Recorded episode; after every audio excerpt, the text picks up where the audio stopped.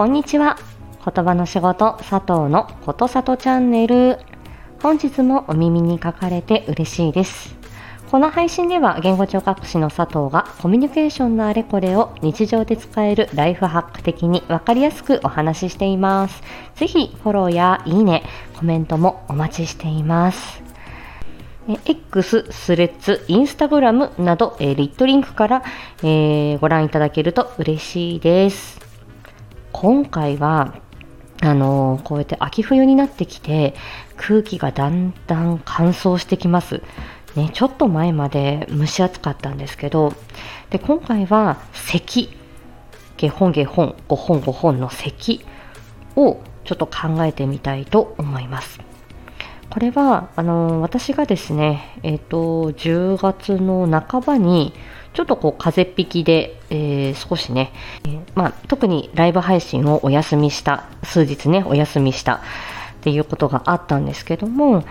えーと、その時にやはりこの喉のケアとあと咳払い咳ですねこの辺を、まあ、私自身結構よくよく考えたっていうことがあったので、えちょっとお話ししてみたいと思います。えー、咳というのは、えー、まあ、よくあの、まあ、風邪をひくと咳が出る。あとは例えばアレルギーとか喘息で咳が出るっていうこともあるでしょうし、えー、食べ物を食べてむせちゃうっていう時も咳が出るっていう言い方をします。咳の、えー、正体は、えー、喉の自衛隊が働いたっていうことです。簡単に言うと。で、えー、っと咳がその自衛隊なんですけど何から、えー、体を守ってるかっていうと肺です。肺を守るためにこの喉のあたりですね、まあ、具体的に言うとそのお口の奥そして、えーと、このね声帯と,、えーとこのえー、喉のこの間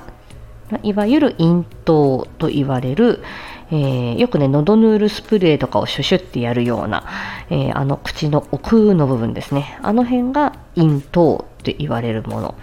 で、えー、もう少し下に行くと,、えーと、その声帯に近い後頭というところ。後頭はあの私が以前申し上げた喉仏ですね。こう軟骨の箱があって声帯があってでブランコみたいにね人体で吊り下がってんだよっていうのを何回かお話ししてますけどその声を出したりゲホッとこう咳が出るこの喉仏のあたりを、え口頭という言い方をするんだけど、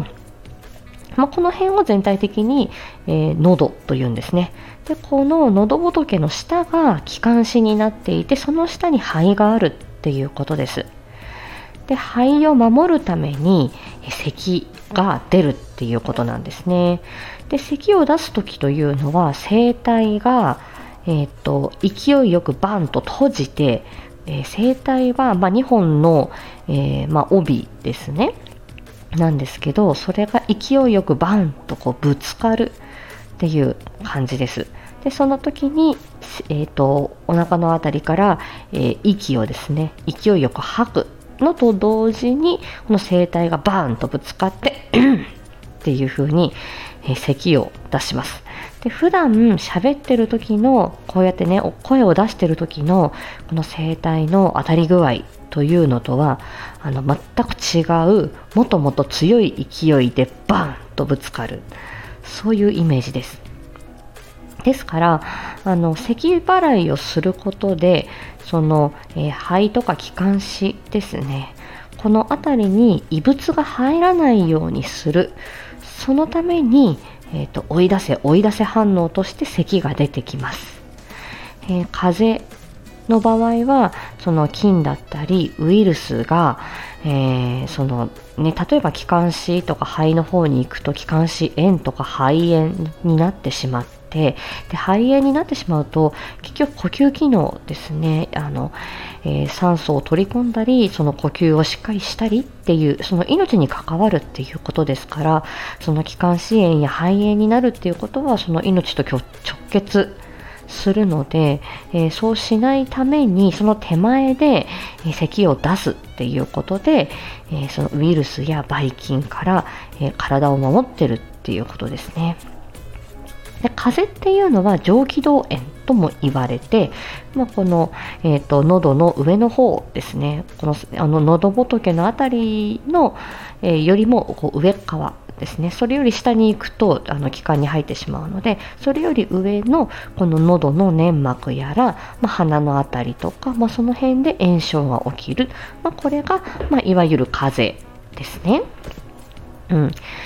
で、えー、例えば花粉症で咳が出たりハウスダストで咳が出たり、えー、喘息で咳が出たりそういうアレルギー症状で咳が出ることもありますがこれもあのアレルゲンだったりとかちょっとそういうちりほこりだったりそのうんと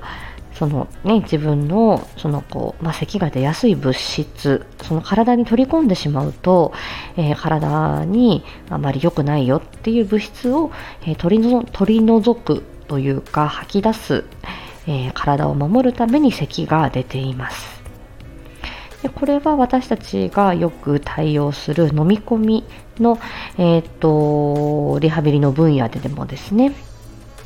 特にお年寄りがあのよくあるのは、えー、ね、ご飯を食べていてであのむせてしまう、まあ、むせるっていうことは、まあ、いわゆる咳が出るっていうことですね。これは食べ物の一部だったり水分の一部だったりっていうのがその喉の辺りにこう入ってしまうと、まあ、食道に入るべきものが、えー、その器官の入り口なんかにこう当たると、えー、あのあこれは入れちゃいけない期間に入れちゃいけないっていうことで咳が出るっていうことですね。でこれは喉の自衛隊が働くためにはこう喉のですねえっ、ー、とその門番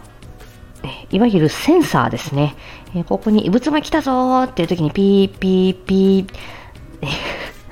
危険です危険ですみたいな。その、あのー、センサーがしっかり働いて、え異物が来たぞっていうことを感じ取らなければその自衛隊が動けないっていうことですね。咳が出ないっていうこと。ですから、あのー、その咳が出るっていうことは喉のセンサーが、えー、働いているっていうことでもあってでこれあの脳卒中の後遺症やあとはお年を取ったことでこの喉の自衛隊やこの喉のセンサーかですね門番たちが、えー、動きが鈍くなる。でそうすると、えー、ちょっとあの咳が出づらくなる。咳反応が出づらくなるっていうことであの病気になりやすくなったりその誤嚥性肺炎を起こしやすくなったりするっていうことがあります。なので咳はあのまあ、決して悪いものではないんですね。だうんとさっき言ったように声帯がバンバンぶつかるので、えー、咳があのいっぱい出るとその分声帯がバンバン当たるので声帯へのダメージというのは、えー、どうしても気になるところではあります。なので、えーと、お医者さんが出す薬の中にはですね、あのー、しっかりとあのね、あのちょっとの咳でね、えー、吐き出せるようにその痰や鼻水があの柔らかくなって水分を含んで切れやすくするっていうようなお薬を出されたりあとはそのどうして痰や鼻水が出るかっていうとこれも追い出せ追い出せ反応なのでしっかり体の中からばい菌を取り除くために抗生物質だったりとかあの、まあ、そういうものを出されたりっていうことであとは中にはやはり咳止めが出る場合もあるんですけれどもあのあんまりあの例えばその咳が必要な時追い出さなくちゃいけないのに咳をむやみに止めちゃうと風が長引くとかあの炎症がその気管支の辺りにまで入っちゃうっていうことがあるのでこれはあのうん。自己判断はあまりなさらない方がいいです。はい、今はあの自然とそのしっかり痰をあの出して、えーそのね、あの出し切るっていうことが重要だよっていうこともあるし、え今はあの私があのその咳止めを自分の風邪っ引きの時に飲んだっていう時には炎症反応は喉には起こってないっていうことをあの耳鼻科の先生に言われてでその短切り剤短切り剤だけを出されたんですね。ただ、うん、風邪なのか花粉症なのか鼻水だけはよく出たので、えー、寝てる時なんかには特にこの鼻水がこの喉の方に回って、でえー、それであの咳が出ている感じがあったので、えー、その時にはやはり咳が出て眠れないっていうことになっちゃうのでちょっと鼻水をあのまめに処理したりあとは仕事にちょっと向けてその声帯があまりこうバンバン当たらないように、えー、咳止めをちょっと飲んでですね鼻水の処理をその代わりこまめにすることであの喉への負担を和らげたっていうことがありました。逆にこれは例えば喉が赤くて痰も黄色っぽいものが出てますよっていう時にはあの、ねその喉の炎症があるっていうことなのでその時にはちゃんと痰をしっかり出してあの、えー、ちゃんとね体とあの体があの追い出したいあのばい菌を追い出したいっていう反応を止めないっていう方が早くなる治る場合もあります。なので、えー、まああの咳が出てるなっていう時にはああの追い出せ追い出せ反応だなというふうに思ってでもしもちょっと咳が出すぎて声があのちょっと枯れちゃったとか、えー、咳が出すぎて眠れないっていう時にはお医者さんに相談して、えー、まあ、必要な時に、えー、ちょっと咳を止める、えちょっと和らげるまあ、そんなことが、まあ、できたら嬉しいなっていう時にはあのお伝えして相談してみるとよろしいかと思います。はい、本当にむやみにね全部咳が出てるからそれが全部止めなきゃいけないっていうふうに思うのはある意味危険だよっていうことですね。はい。医療機関で相談してください。はい。では今日はここまでにいたします。もし放送がよろしければあいいねやコメント残していただけると非常に嬉しいです。はい。では今日も元気に過ごしましょう。またね